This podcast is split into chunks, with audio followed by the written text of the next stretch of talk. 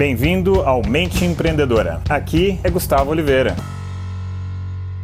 Fala galera, beleza? Gus aqui. Nosso bate-papo de hoje no nosso episódio é o seguinte: nós sabemos muita coisa, pelo menos uma boa parte das pessoas né, tem um acesso à cultura, acesso a estudo, acesso à educação muito grande. Nós sabemos de muita coisa, mas então por que nós não colocamos em prática? Né? Ou seja, qual a diferença entre a gente saber uma série de coisas e colocar em prática e por que, que a gente não coloca em prática? Então eu vou levantar aqui é, duas razões pelas quais a gente não coloca as coisas em prática, tá?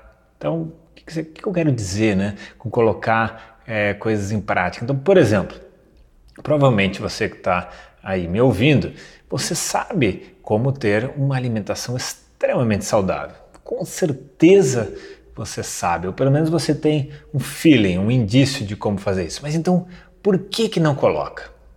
Quer ver? Outra questão também.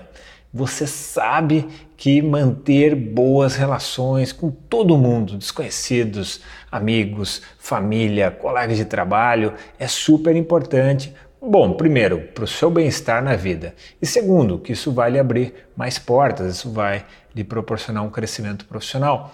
Então, por que que muitas vezes a pessoa quebra o pau ali com um desconhecido na rua, né, no trânsito, ou com o vizinho, ou com a família, ou com um colega de trabalho.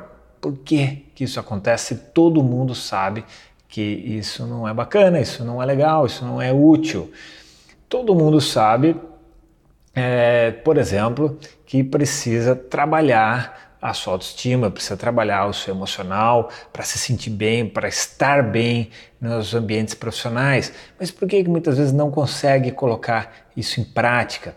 Nós sabemos que nós precisamos treinar a nossa mente para que ela fique mais positiva, para que ela fique mais focada, ela fique mais concentrada. Mas então, por que, que não fazemos isso? Percebe? Então é nesse sentido que eu quero levantar a questão. Tá, Gus, entendi qual é o ponto. Então, qual é, quais são as razões pelas quais isso acontece. Né? Então, vou levantar aqui duas, não quer dizer que sejam só essas duas, mas essas duas definitivamente vão impactar. Bom, uma delas é a cultura na qual nós estamos inseridos. E por cultura, podemos entender como estamos treinados, como estamos condicionados a reagir aos estímulos e a nos comportar. Então, por exemplo, se você nasceu numa família, num país em que a alimentação de uma determinada maneira, você vai tender a seguir aquilo é, por inércia, porque você está é, mediante a força daquela cultura e foi condicionado, você foi educado daquela maneira. E para mudar isso não é tão simples assim, não é tão fácil, não é tão rápido. Então aí vem a segunda razão. A segunda razão é a tendência da gente permanecer na zona de conforto, né? E não é à toa que tem tantos treinamentos executivos empresariais para as pessoas entenderem o que é zona de conforto e saírem da zona de conforto, porque senão elas não progridem, elas não caminham na vida, né?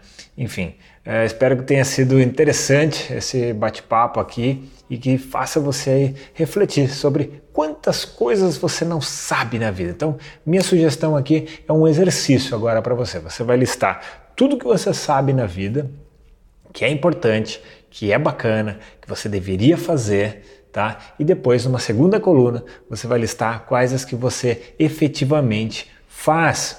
E aí vai tentar entender o porquê que você não faz cada uma daquelas, já utilizando essas duas dicas aqui, essas duas boas razões pelas quais é, a gente não faz o que a gente deve fazer, né? Meio louco isso. Deixo para vocês aqui um grande abraço!